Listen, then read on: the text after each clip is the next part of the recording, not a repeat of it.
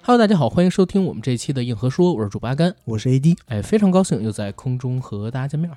然后大家现在听到的这期节目呢，是我跟 AD 临时加入的一期节目，聊聊今年的五一档。对，因为我们两个人呢，本来是想把这期节目的内容放在漫长的季节，也就是周日更新的那期节目的片头或者片尾，但没想到录来录去录太长了，嗯，所以呢，就还是决定把它单独放一期出来，然后周日再正常给大家更新《漫长的季节》。然后在开场之前呢，先跟大家道个歉，因为最近几天阿甘特别忙，就是呃看朋友圈或者微信都知道我在忙订婚的事儿嘛，我就没有看五一档的电影，所以基本上是由 AD 来和大家主聊五一档今年的情况。好，然后我们进节目。二零二三年五一档是从四月二十九号到五月三号嗯，这五天的时间，然后总票房呢达到了十五点二亿，其实应该是十五点一九亿了，观影总人次到了三千七百六十五万，总场次是二百二十九点八万场，嗯这样的一个成绩呢，是继二零一九年、二零二一年之后的中国影史上票房第三高的这个五一档。但是给我的感觉呢，其实是今年的五一档啊，虽然片子特别多，嗯前前后后，你如果把所有的新片算上去，大概有十六到十七部是的，左右的新片，是的，中间有五部国产动画片儿，然后还有十一部左右的国产真人电影。对，而且你要再算上从四月下旬就开始预热五一档的那些片子，就更多了。嗯，但是呢，林林总总这么多的电影里，其实说实在的，我自己很喜欢的几乎没有。嗯，而整个五一期间呢，嗯其实我主要是看了三部电影，哪三部？这三部影片呢，其实分别就是五一档排名第一、第二的《人生路不熟》和《长空之王》，还有另外一部是行业内的老前辈啊嗯，著名的编剧老师张继嗯所导演的《长沙夜生活》。是我为什么会选择去看这部电影呢？嗯其实是因为在五一节假日的最后一两天，张继老师因为看到《长沙夜生活》的不管是排片也好，票房都非常的不利嗯的情况下，他发表了一篇很长的朋友圈的呃留言文案奇，闻，然后这篇文章呢在网上广为流传。到这个时候，我还并没有动我想去看这部电影的念头。嗯，直到第二天，因为他这篇文章，导致我们行业内的另外一个大佬张宏森部长，他写了一个朋友圈。这个朋友圈是一个反思型的朋友圈，讲的就是因为张继的这部电影表现不行，他反思了一下这几年我们都在说中国电影在崛起、在复兴，甚至有一些地方还是哦中国电影的是的福地，是吧？是的，看过了那篇。对，但是是不是这些真的代表着中国电影在一步步向好，嗯还是说在向好的背后还是藏着非常多的隐忧？当然了，我们也知道是藏着很多的隐忧了。嗯嗯呃，张部长讲的这个话呢，里面的一个中心思想就是中国电影有一些问题，这个问题就出现在供给侧对，产生了问对题。对对，大量的腰部电影被夭折、缺失是非常不利的。对现在所有的这些影视公司，因为出现了现在的这个客观局面以后，嗯很多公司在投项目的时候，它只有两个选择，一个就是小成找本文艺最片，对，不一定是文艺片，嗯最主要是小成本，它可以是喜剧片，可对以是对爱对情片，希望是可以说小本博大嗯大利，，如呃，如果要是失败了，损失也不会特别大。嗯，另外一种呢，就是走头部嗯啊，越大的头部越好，嗯因为这样，即使你最后赚不到钱，你还能博个名，嗯，你还能有一定的关注度，甚至说你投资越大的片子。因为你的体量，你在市场上的关注度也会越高，嗯所以你反倒是你得高票房的几率会比那些更大，腰部电影要大得多。对而大量的腰部电影，因为它处于在一个不上不下的尴尬地位，这几年会突然发现，好像这些腰部电影缺失了大量的观众，会被消失。没人看，嗯，反而是这些腰部电影死的最惨。是你说的这个朋友圈，当时我也看到了。张部长其实他是情深意切啊，他回顾了从两千年、就是中国加入 WTO 之后开始，就是我们勇闯市场化，包括大片时代来临等等的一系列的这些重大事件，当然都是寥寥带过啊。但是在聊到刚才你说的这个问题的时候，我当时也是仔细回想了一下，确实会有这样的情况。嗯，很多时候小成本，就我们说五千万以下吧，你赶上了，比如说抖音爆，或者说对赶上一个热点，小本博大利，就像《前任三》啊，然后《我的婚礼》这样的，可能口碑质量并不好，但是也能赚很多 钱你的婚礼，啊。对，你的婚 礼，我知道你想要啊办 你没的有婚礼，没有没有没有啊没有，所以有很多公司，尤其像光线嘛，每年都会拿出不少钱，然后分嗯摊到五部，甚至更多的那种小成本的片子里边去。对再有就是冲大成本，这个在五一档里面也有一个例子，嗯就是光线的一部小成本的爱情电影，这么多年，嗯，竟然是五一档的票房前三，嗯，它是票房第三名。是但是呢，这样的一部片子，我是没有去看了。首先，我对于光线的这几年一大批的青春爱情片，嗯只要是光线出品的，我都没有太多的的，我没有太多的信心。嗯，呃，不能说只是五一上的吧，就是各种节假日，是你要是赶到各种节假日的，都让我感觉是来抢钱的。我没有看这个月的嗯片方档期啊，但是嗯我盲猜一下，五、月二十号有没有可能光线还有一部青春爱情片？我们可以猜一 猜，我觉得很有可能，对吧啊但我我自然也没有看，是像什么二幺四啊，或者是三幺四白色情人节，节，然后五二零，然后或者说是七夕，现在都是这些怎么说呢？院线一日游的狗血青春爱情片的嗯兵家必争之地。是。然后你刚才说到的中部影片，如果我们回想一下的话，其实我不知道这个例子合不合适啊，因为嗯中国乒乓其实投资也不是很小，但是它在春节档就嗯变成了一个中部电影。对中国乒乓的话，呃，你要是放在其他任何档期，它应该是一个头部，是的，但是呢，放在春节档上，很明显和前两个头部的差距分的还比较的比较大比较开。对，嗯而且卡斯上甚至无名都比他可能要再高那么一些。没错，无名毕竟有梁朝伟啊，对，啊，中国乒乓有邓超， 我是知道的，是，对吧？还有那个李宏伟，所以现在确实是供给侧出现了问题，但是张部长也说了，嗯供给侧是因为市场反馈过来，没错，然后形成了一个恶性循环。但是我也看了他那篇朋友圈，并没有说该怎么改变这个僵局。对，因为他作为，呃， 嗯嗯对，因为我觉得这个怎么改变，可能也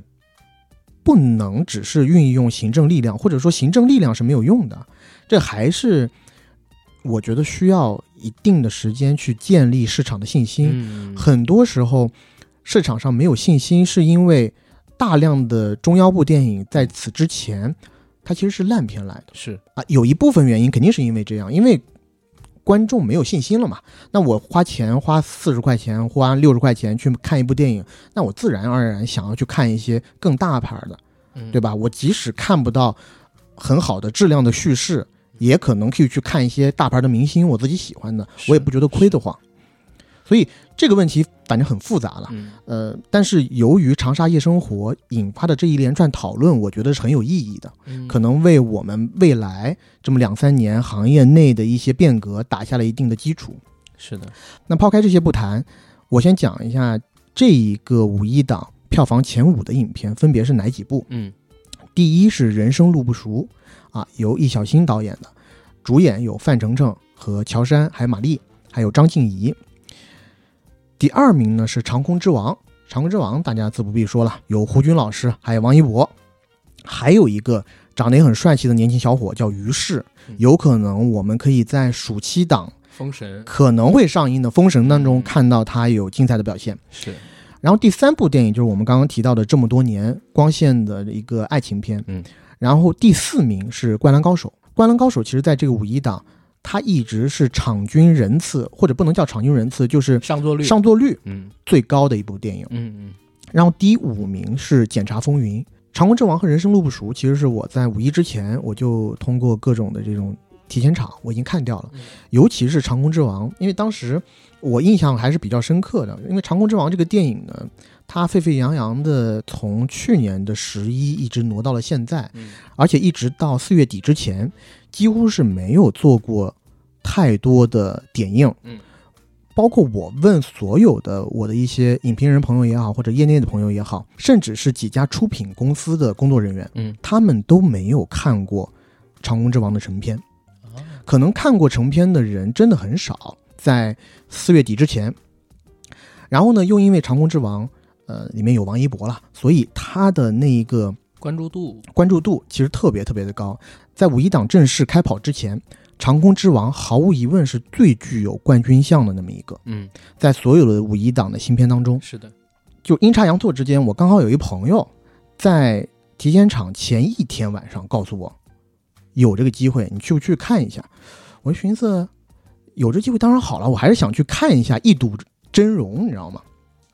然后我就把信息什么都报去了。然后他的这个体检场其实跟去年十月一号之前本来要办的首映办在同一个地点，都在党史馆。嗯然后这一次办的首映安检之言，要把所有人的这些呃身份证信息要录进去。然后我进到党史馆的时候，竟然要刷闸机，像进高铁站一样，你要拿身份证刷闸机才能进去。嗯你就可以想象那些粉丝的狂热。嗯，包括我看了片以后，我一朋友告诉我，在我们做的那场里头，有一个女孩儿应该是买黄牛票进去的，因为她整场电影没花了有嗯多少钱？没有怎么看电影。啊，就是一直在跟别人在微信上对话，因为他也不 care 电影。直到王一博出来以后，就拿起非常专业的设备在那儿给王一博拍照。啊有有这种有这种拍了以后呢，但是在我们那场的呃映后环节，王一博基本没什么说话，嗯，然后他就觉得非常失望。然后我那朋友就跟他聊了几句，他说：“哎，小妹妹，你怎么也不看电影啊什么的？然后你为什么这么生气？”那小妹妹说了，她是花四千买了一张票进去的。哦，我天，然后我后来还有听说，在主厅有被查出来，我不知道是查出来还是别人自己在议论啊，嗯嗯，有人花八千买的一张黄牛票进去的，就为了看一博一眼。哦，我靠，我觉得这些粉丝真的是太疯狂了。我我跟你讲，我也遇到过一次这样的事儿，但不是王一博，是李易峰。李易峰嗯当年有一部片子，呃，叫《赌博默示录》，然后应该叫《动物世界》。动物大陆的世界名字对他的这个点映提前点映我也去了，是在万达的 CBD。哭片之王韩韩延的作品吗是的，然后癌症之王吧，然后一大呃 不不不，票的现在是哭片之王，他之后的作品可能不是癌症啊，。好吧，然后一大票的粉丝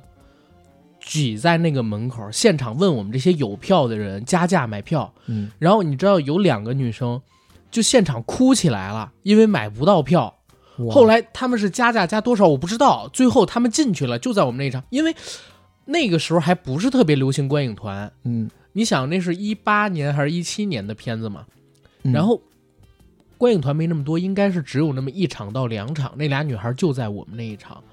等到整个电影播放完，李易峰他们出来，不知道从哪儿变出两个半人高的那种大牌子，你知道吗？嗯然后上面写着“峰峰”，然后还闪着灯，哇！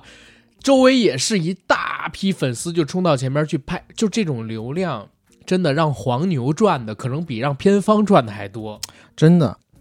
完了，我就看了整部影片。我看完影片以后，给我的一个感觉，一个非常直观的感觉，就是它没有我想象的差。我为什么说没有我想象的差呢？是因为在观影之前，虽然我没有任何的朋友看过这部电影，嗯，但是呢，你隐隐约约坊间就有一些流言在盛传，为什么这部片子在去年十一档被紧急撤掉？是，这个很是多留言都在传，可能是因为这个片子的自身质量嗯有一些问题，可能还需要再修改，或者说没有达到一些部门的要求。嗯，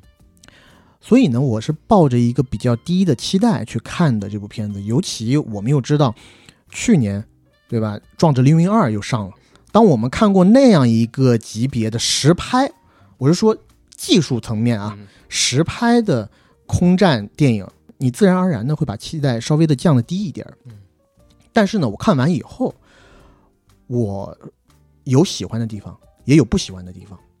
呃，我先讲一下我的总结陈词。我在豆瓣上呢，给这部电影打了三颗星。嗯，我觉得是不能算是一个差片。当然了，它是有可圈可点之处，但你要说它拍的特别特别的好，其实也没有到那个层层级。我自己个人感觉，我个人觉得这部电影拍的最差的部分，其实是开头和结尾两段特效量特别大的重场空中动作戏，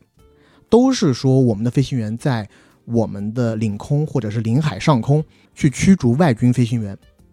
但这个外军。也没有说是哪个国家，我也不知道。但是呢，我反正隐隐约约听到他们的口音挺美国的，啊、 但确实就是第三方国家了，也不知道是哪个国家。我为什么觉得它差呢？因为因为头五分钟的那一个片段啊，说实话，特效做的太次了，尤其是当他空战在空中做机动的时候嗯，你会感觉。怎么就有点像看玩具飞机一样的那种感觉？就是它的拉升，甚至是做一些眼镜蛇动作，都特别的轻易。嗯，就这个轻没有易实感跟力没有度实感，对对，感觉整架飞机都轻飘飘的，甚至说它拉升大引脚嗯拉升的时候，嗯它整个机体也没有给你感觉到它有抖动，就是很平滑的拉升上去，这一下子就让你感觉非常出戏，嗯好像在看动画片儿一样。就是没有做空气的阻力，对，而且在中间还有一段致敬《壮志凌云》的桥段，嗯就是外军飞行员开着一架比较先进的飞机，呃，当他遇到中国飞行员的时候，他把飞机整个倒着飞，然后座舱贴着，几乎是贴着中国飞机的座舱顶，嗯。然后我已经不记得是外军飞行员向中国飞行员比了个中指，还是中国飞行员向外军飞行员比了个中指，然后扬长而去。就那一段戏让我觉得有些太刻意了，而且还有一些突兀，所以最开始给我的观感是挺差的。我还是觉得哇，怎么把嗯就是一下子就把自己的弱点给展示出来？但是中间的一大部分，我觉得拍的还是不错的，因为这个故事啊，它跟外国那电影不太一样，我们讲的是试飞员，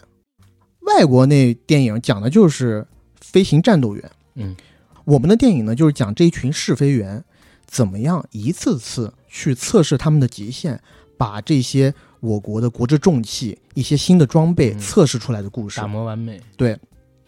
当然了，它的故事主线跟我们俩在去年做的那期节目里面的猜测，嗯其实是差不多的，嗯就是一些刺头新兵，然后呢有一个老实稳重但是驾驶技术非常过硬的教官。一开始的矛盾基本上是在新兵和教官之间产生了矛盾。这刺头新兵呢，一个就是于适，一个就是王一博，教官就是胡军。嗯然后在影片中后段的时候，教官会因为一个事件死去。当然了，在这部电影里面，其实是胡军为了拯救一座城市，因为他的飞机在试验的过程当中产生了问题，飞机要坠毁了，而他。在发生问题的时候，那架飞机在一个大城市的上空，他必须要把飞机引离到一个空旷的无人地带，他才能弃机嗯逃生。但是就这样，他错过了逃生时机。而想要逃生的时候，他发现他的那一个火箭拉闸，就是他的座椅拉闸坏了，弹射不了嗯，所以他死去了。因为教官的死去，所以这两个刺头新兵摒弃前嫌，一起去为了某一项大型实验，全心全意、百分之百的去努力。大致故事讲的就是这样，终于把我们国家最新形态的飞机发动机给测试出来了。大致讲的就是这么一回事儿。嗯最后的那四五分钟呢，就是讲我们有了新的歼二零这个飞机以后，然后是一个大规模的军事演习，应该是在南海。嗯然后在这军事演习的上空呢，突然飞进来了几架外军的飞机。然后这回我们有好武器了呀，嗯所以就变成了我们把他们打着跑，嗯驱逐出了我们的海域。嗯啊，这个是它的整体的故事。我为什么说它中间一大段做的都还可以呢？是因为确实，它的不管是从故事的叙事的节奏也好，笑点的铺陈也好，和一些呃起承转折上也好嗯，让我看的还是比较愉悦的。当然了，故事里头，如果你是非常资深的军迷的话，它还是有很多 bug 存在的。嗯包括当他们在高空遇到危险的时候，整个座舱在呃，包括当他们在高空遇到危险的时候，整个座舱盖儿都没了，里面的人还能讲话，还能很好的呼吸，这一点确实是有点不符合史实。但是，于我自己来讲，我在看电影的时候，嗯，觉得不是特别重要，嗯我觉得这个就是可以抛弃的一些问题。最关键，我看完了以后，我当时的一个感觉，我和我的朋友都在聊，我说这片子搞不好能在五一爆，真的 嗯，是因为里面在我看来有两个王炸泪点。这个泪点就是说，我觉得正常人进去看电影，到那地方你不哭都不行。有一个泪点是由我们的牺牲专业户胡军同志贡献的，因为他要死之前，他的飞机不是还没坠毁嘛，但是他已经知道他回不去了，所以他用无线电信号跟塔台通信，嗯说出了他的那些遗言，包括他最后葬礼的那些场景，很好哭。还有一个王炸泪点呢，这个我觉得是片方厉害的地方，或者说是这个题材可以取到巧的地方，嗯，就是当正片结束以后，他突然给你来了一个军事雷达，占满了整个屏幕，随着雷达上那个雷达波的在一圈圈的扫，出来了很多段真实的，我觉得应该是真实的啊，我没有去做考究，应该是真实的，真实的试飞员的遗言。嗯嗯嗯，明白。这些记录情绪下来上的一下就对起来了。这情绪特别棒。包括他最后还有一个彩蛋，是因为在故事里头呢，胡军一直跟他的儿子有一个约定，就是他儿子达到某一个成就以后，应该是踢足球什么的，嗯嗯胡军会在试飞的时候把飞机飞到他们的学校上空转一圈，让儿子扬眉吐气一把。但是胡军不是在中道死了嘛，嗯所以在那个小彩蛋里，当他的小孩儿上足球场一个真正的体育馆里踢球的时候，应该是一个足球赛，呃，呃应该是一个足球赛还是怎么样的？他的这些队员们以王一博、于适为首，开着很多架先进的歼二零战机，从体育场上空飞过，拉彩呃，从体育场上空飞过，拉彩烟。嗯，那一个镜头，我不夸张的讲，因为我前后左右坐的都是女生啊，应该都是呃一博的粉丝一博的粉丝，嗷的一下就哭出来，你知道吗？我自己说实话，我也是很动容的，几度就是想要眼泪就是在打转了。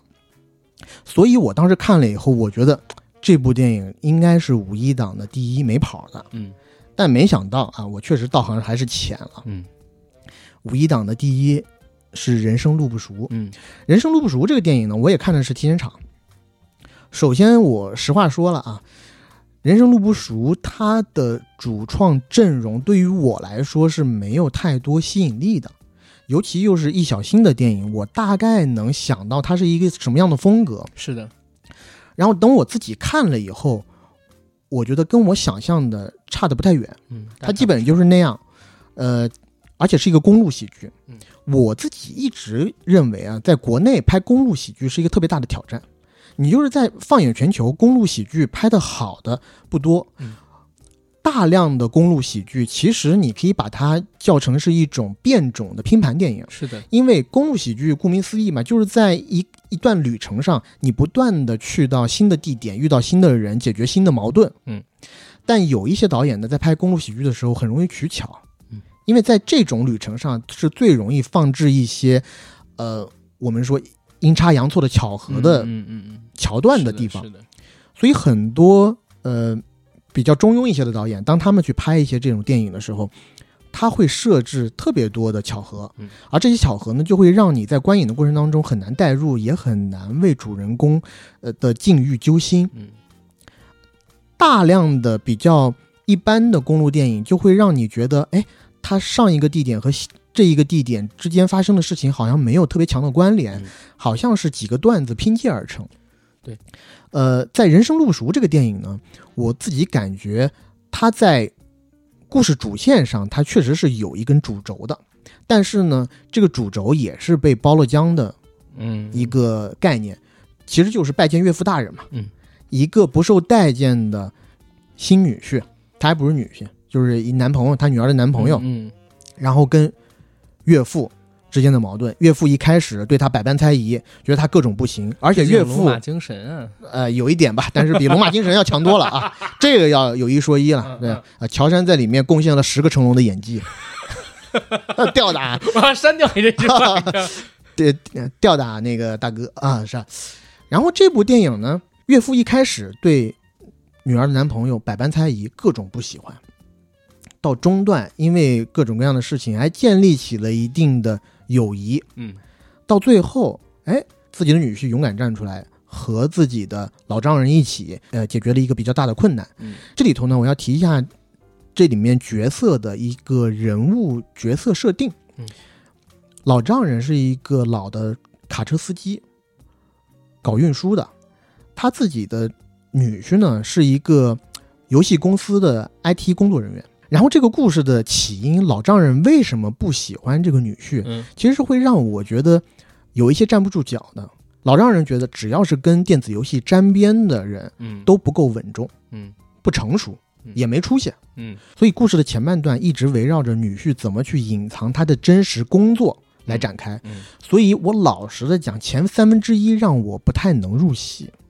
到后面呢，其实是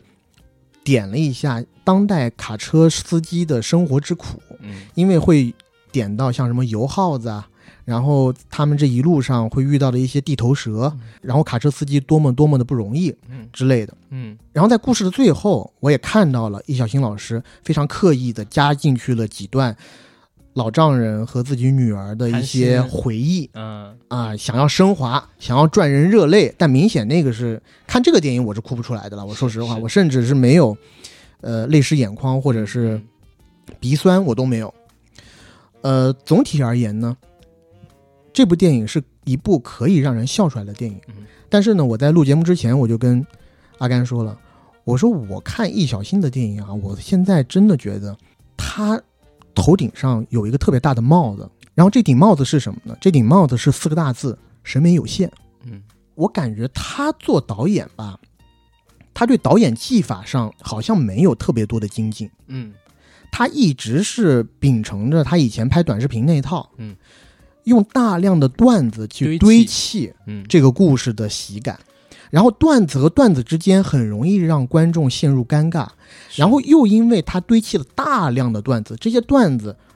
呃，平心而论，有很多是挺好笑的，我在嗯嗯现场也也笑过，但是。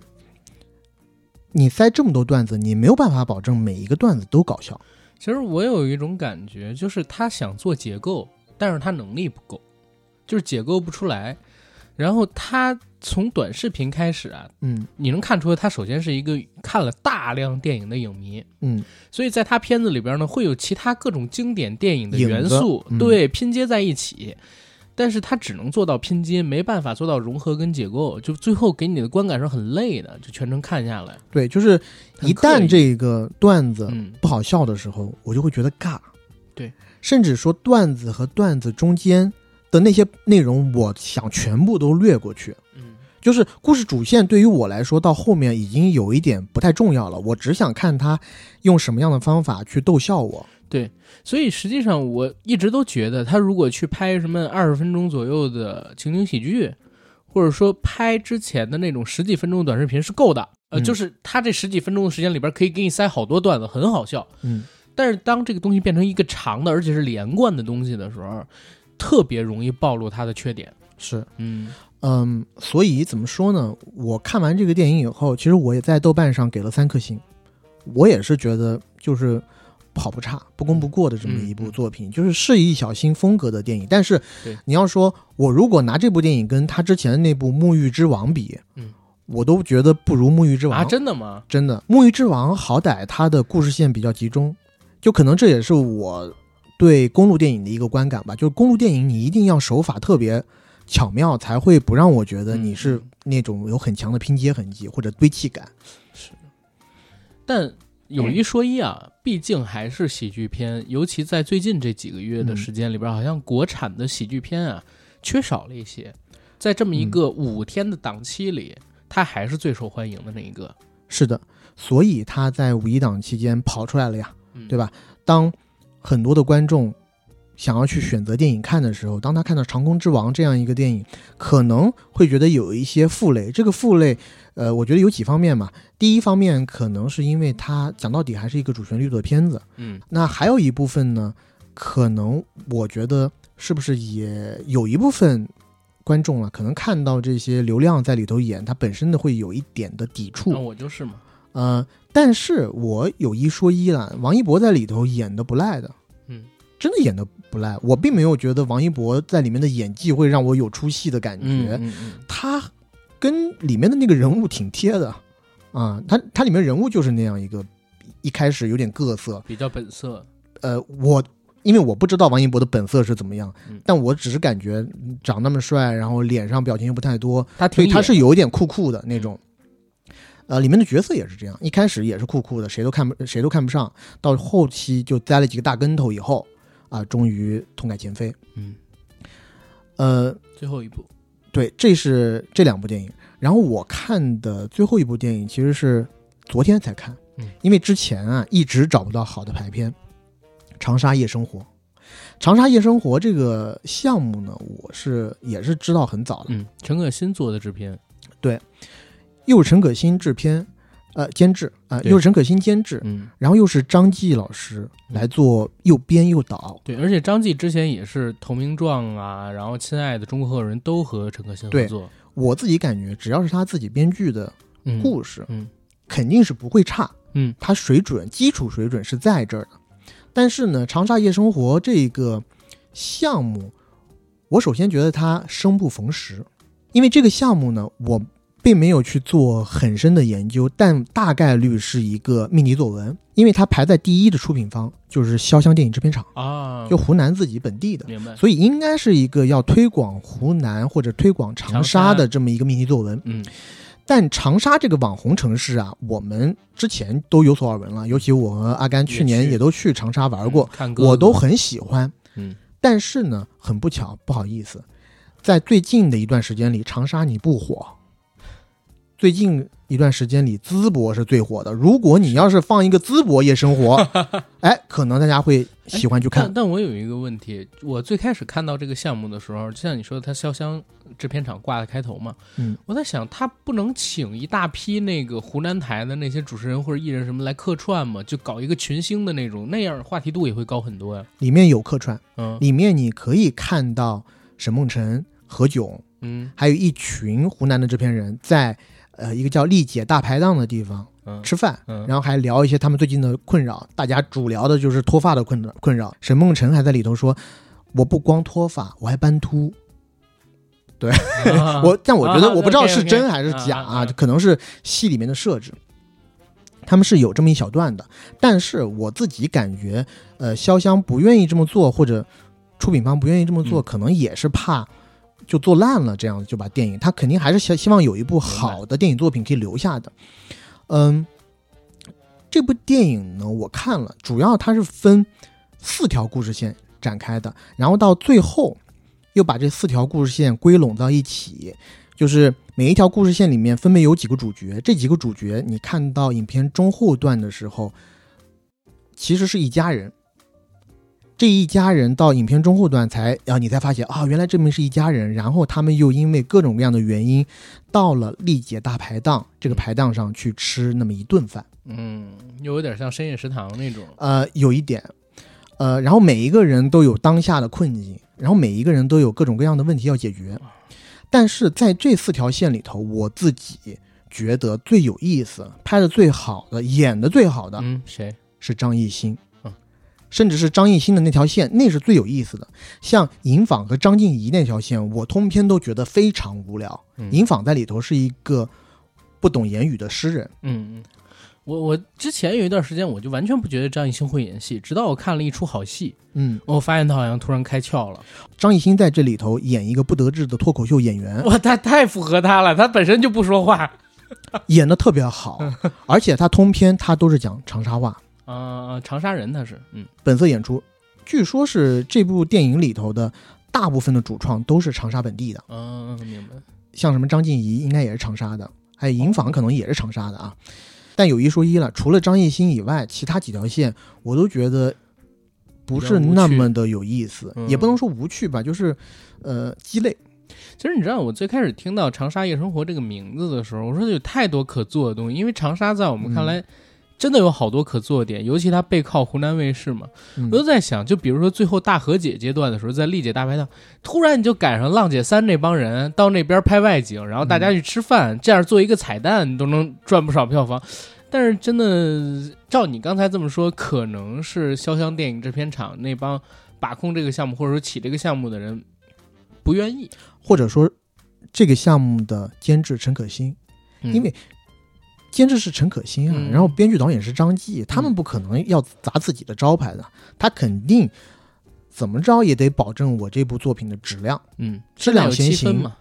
对，呃，但是我看完呢，我在豆瓣上也只是给打了三颗星，嗯就是啊对于我来说没有那么好看是，而且最关键的一个问题，我是觉得名字取得不太好，因为你给了我长沙夜生活。这么一个标题，你就要在故事里面告诉我这个故事或者说这几个故事和长沙密不可分的联系是啥。嗯嗯但是我看完了以后，我并不觉得它非得在长沙发生，我觉得在重庆也可以，嗯在武汉也可以，在辽宁盘锦也可以。嗯，我我上次看到一个跟城市挂的很大的，然后中等成本的，也带点喜剧元素的片子，是陈坤那部《火锅英雄》。对，火锅英它起雄一挺个好类似的名字其实都可以，我觉得，嗯，对吧？你叫长沙夜生活，看上去特别像去年的什么《林深时见录》 那种根本找不到名儿的小烂片儿。没错，就是它这个名字取的就有点太官方了，对，有点太像城市宣传片了。你倒不如就写成类似于像夜店那种对故事，对或者说呃夜排档，对，类似这排种，档英雄，可能都比你《长沙夜生活》这几个片子要来得好。而且它的对主海报也有问题，主海报应该就是大量巨大的长沙的景，很多霓虹招牌，嗯但你这张海报没有办法告诉我这故事是什么。是我不知道你要我看的是一个什么我东咋能西。看到这名儿就感觉没兴趣啊？嗯，呃，所以这是我在国庆档看的这三部电影。其实如果按照我自己的个人喜好的话，其实《长空之王》是排 第一，然后《长沙夜生活》排第二，然后啊呃，那个《人生路不熟》排第三。但是如果普通观众想去影院里边看一个想让自己笑出来的，或者说一个离场感比较好的电影，可能还是嗯，人生路不熟，因为它更大众化一些嘛。对，没错，我自己嗯后期分析的时候就是有这个原因嘛，就是比如说五一你好不容易回趟家，你带着父母去看嗯啥，可能在近几年啊，很多这种主旋律电影真的有点做烂了，而且在今年五一档上，主旋律不止这一部哦，嗯检察风云》也是，是惊天救援》嗯也是，嗯对吧？所以我会觉得有一些审美疲劳，嗯，而且这种片子我一看到我就知道你那最后要让我哭的，哎，我一直都觉得就是主旋律电影吧，就咱们就举个例子，好莱坞其实已经走到第三甚至第四阶段了。你比如说，咱们讲啊，第一阶段。就有点像人家也在这个嗯二战时期拍摄的那些电影，嗯然后咱们国家也有地雷战、地道战，你明显啊，就是这种是绝对主旋律的电影。嗯。第二阶段的主旋律电影呢，就是我们现在啊由《战狼》带起的这一波，就是主旋律和类型片融合起来的电影。但是呢，融的还不够完全，一般还是以主旋律先行，然后呢类型片做辅助。然后第三一类的主旋律片就是进化到第三阶段的，就是它其实根本看不出来是主旋律片，嗯但是呢，主旋律的东西完全融在里边儿。就比如说，我现在印象特别深，我小时候看《变形金刚》第一部，嗯，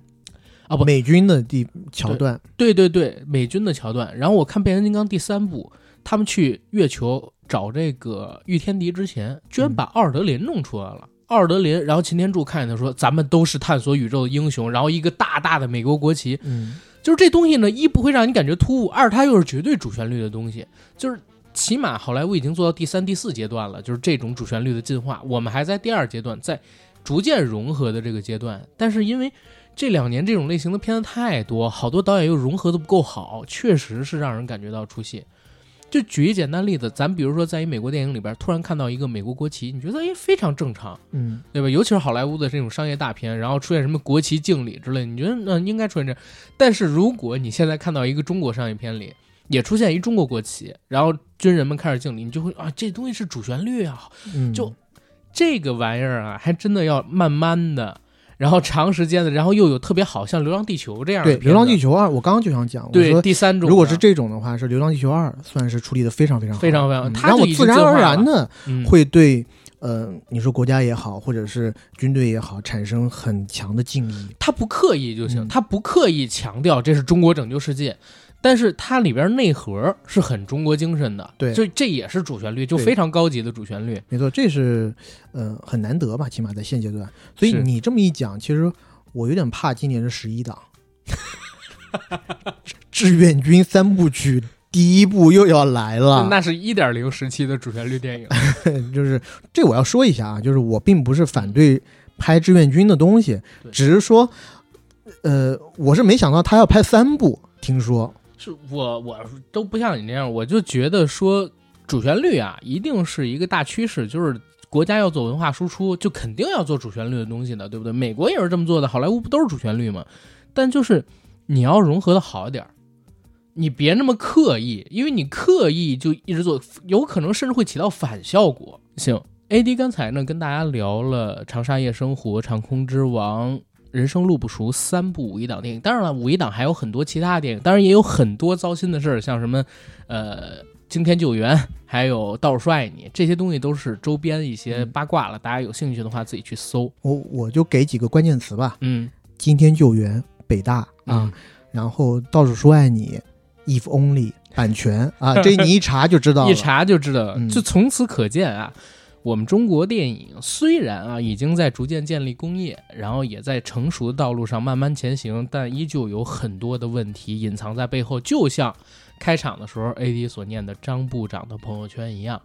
对吧？所以未来几年到底会产生什么样的变化？是不是因为这条朋友圈会有行业从业者自省，进而哎产生一个由内到外供给侧方的变革？就让我们拭目以待。然后这期节目到这儿，大家明天等着听《漫长的季节》。最后的最后呢，做一个节目的广告。我们的节目《硬核说》已经在全网各大播客平台同步播出，欢迎各位收听、订阅、点赞、打赏、转发。我们想加群的加 J A C K I E L Y G T，让我们的管理员拉您进群，和我们一起聊天打屁。同时，也欢迎在微博上搜索“硬核班长”以及 AD 钙奶爱喝奶，关注我与 AD 的官方微博，了解主播以及节目的最新动态。好，然后这期节目到这儿，谢谢大家，拜拜。拜拜。